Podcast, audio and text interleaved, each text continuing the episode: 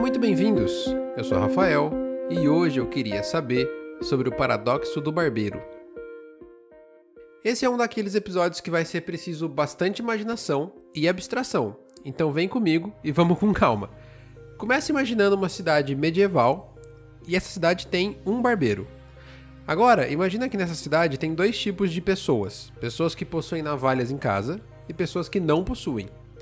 As que não possuem precisam ir no barbeiro fazer a barba, e as que possuem conseguem se barbear em casa. Ok, então a nossa situação aqui é: o barbeiro vai barbear todo mundo que não se barbeia em casa. Mas então fica a pergunta: quem barbeia o barbeiro? Porque se o barbeiro se barbear, ele vai estar tá barbeando alguém que se barbeou. Só que se ele não se barbear, ele pode se barbear com, o barbeiro. Mas aí, isso não seria meio que um paradoxo? Eu sei que a história é bastante fantasiosa e parece que não tem nenhuma aplicabilidade, mas eu juro que não é bem assim. O paradoxo do barbeiro, na verdade, é uma daquelas coisas que a gente chama de game changer. Ele veio porque um homem chamado Bertrand Russell, e por isso também é chamado de paradoxo de Russell, simplesmente quebrou o jogo.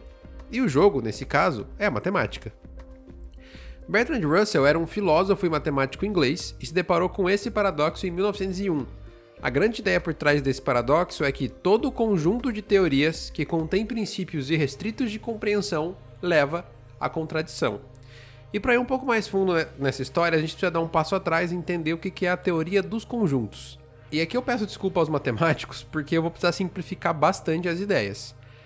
Mas vamos começar por um artigo de George Cantor, que é o mesmo que eu citei no episódio sobre infinito, que foi escrito em 1874 e se chamava A respeito de uma propriedade característica de todos os números algébricos reais. Uma das coisas que Cantor diz nesse artigo é que todo número algébrico real, ou seja, todo número real, pode ser agrupado em conjuntos baseados em relações. E é aí que Russell e o próprio Cantor começaram a se questionar algumas coisas. Ora, vamos pegar um conjunto, por exemplo, de tudo que é quadrado. Imagina que todas as coisas que são quadradas estão dentro de uma caixinha, de um conjunto, e vamos chamar essa caixinha de quadrados. O conjunto dos quadrados, por sua vez, não é um quadrado, né? Ele é um conjunto de quadrados, não necessariamente ele é um quadrado. Então, ele não possui a si próprio dentro dele. Logo, vamos chamar ele de conjunto normal, um conjunto que não possui a si próprio dentro, um conjunto normal. Agora, imagina que existe um outro conjunto de tudo que não é quadrado, e a gente pode chamar ele de não quadrado. Esse, ao contrário do primeiro, possui a si próprio dentro. Então ele é um conjunto anormal. Ok, até aí. Conjuntos normais, conjuntos anormais. Nessa mesma definição, vamos imaginar agora um conjunto que tenha dentro dele todos os conjuntos que são normais, ou seja, todos os conjuntos que não possuem a si próprio dentro. Esse conjunto seria um conjunto normal ou um conjunto anormal? Vamos pensar um pouco sobre isso. Se ele for um conjunto normal, ele não pode conter a si mesmo dentro. Só que se ele for um conjunto normal, ele tem que estar tá dentro dele, porque ele é um conjunto de todos os conjuntos que são normais. Então a opção que nos resta é que ele seja anormal. Só que se ele é anormal, ele não vai ter ele dentro dele próprio. Então ele é um conjunto normal, porque ele não tem ele dentro dele mesmo. Mas nesse caso, ele sendo um conjunto normal, ele teria que estar dentro dele mesmo. Só que se ele. Entendeu? É um problema. E essa é a, basicamente a representação matemática do paradoxo do barbeiro. E foi aí que o Russell se encontrou nessa história toda. Ou se perdeu, não dá para saber muito bem.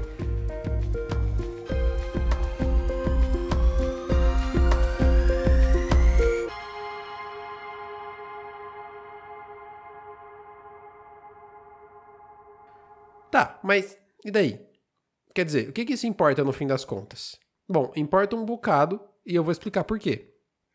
O Russell era o que se chama logicista.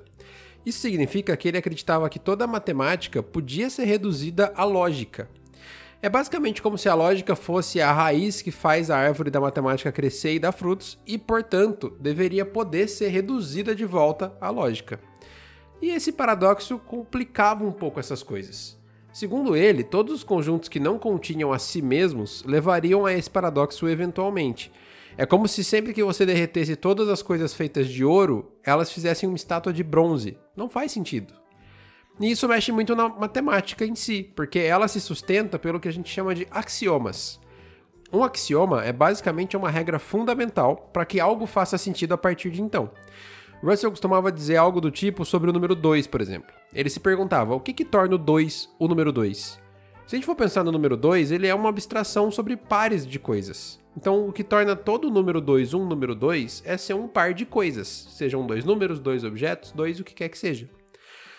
E alguns desses axiomas são de fato muito úteis para entender a matemática, como os chamados axiomas de Euclides. Euclides foi um filósofo e matemático grego que era discípulo de Platão e que tentou condensar toda a matemática da época em algo que fosse o seu estado da arte, o máximo do que se existe em matemática no menor número de afirmações fundamentais.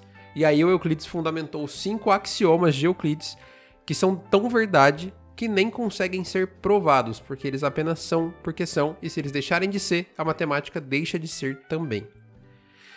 Um outro axioma bastante famoso é o axioma Zermelo-Frankel, que é basicamente o axioma dos conjuntos que foi feito para driblar o paradoxo do Russell. Pois é, esse paradoxo mexeu tanto com as regras da matemática que foi preciso pensar num sistema de regras que pudesse simplesmente ignorar ele. Tá, é, não é tão simples assim, mas é quase isso no fim das contas. É basicamente você pensar que um conjunto que não possui a si próprio dentro nem chega a ser de fato um conjunto, trocando em termos muito simples.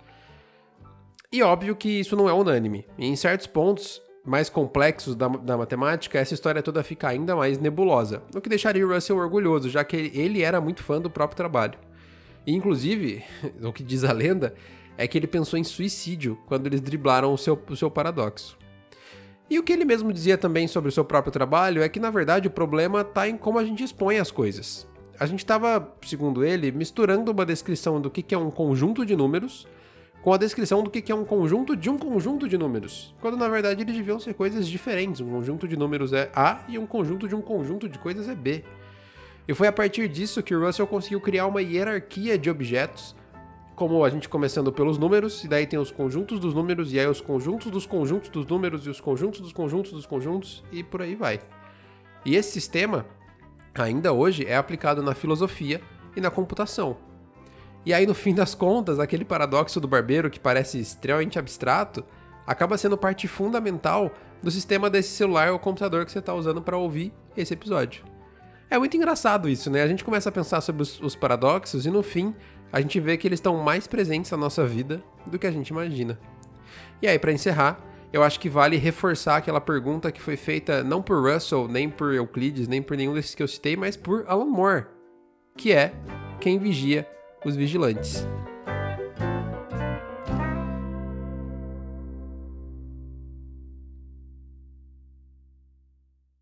Eu sou Rafael Bandone.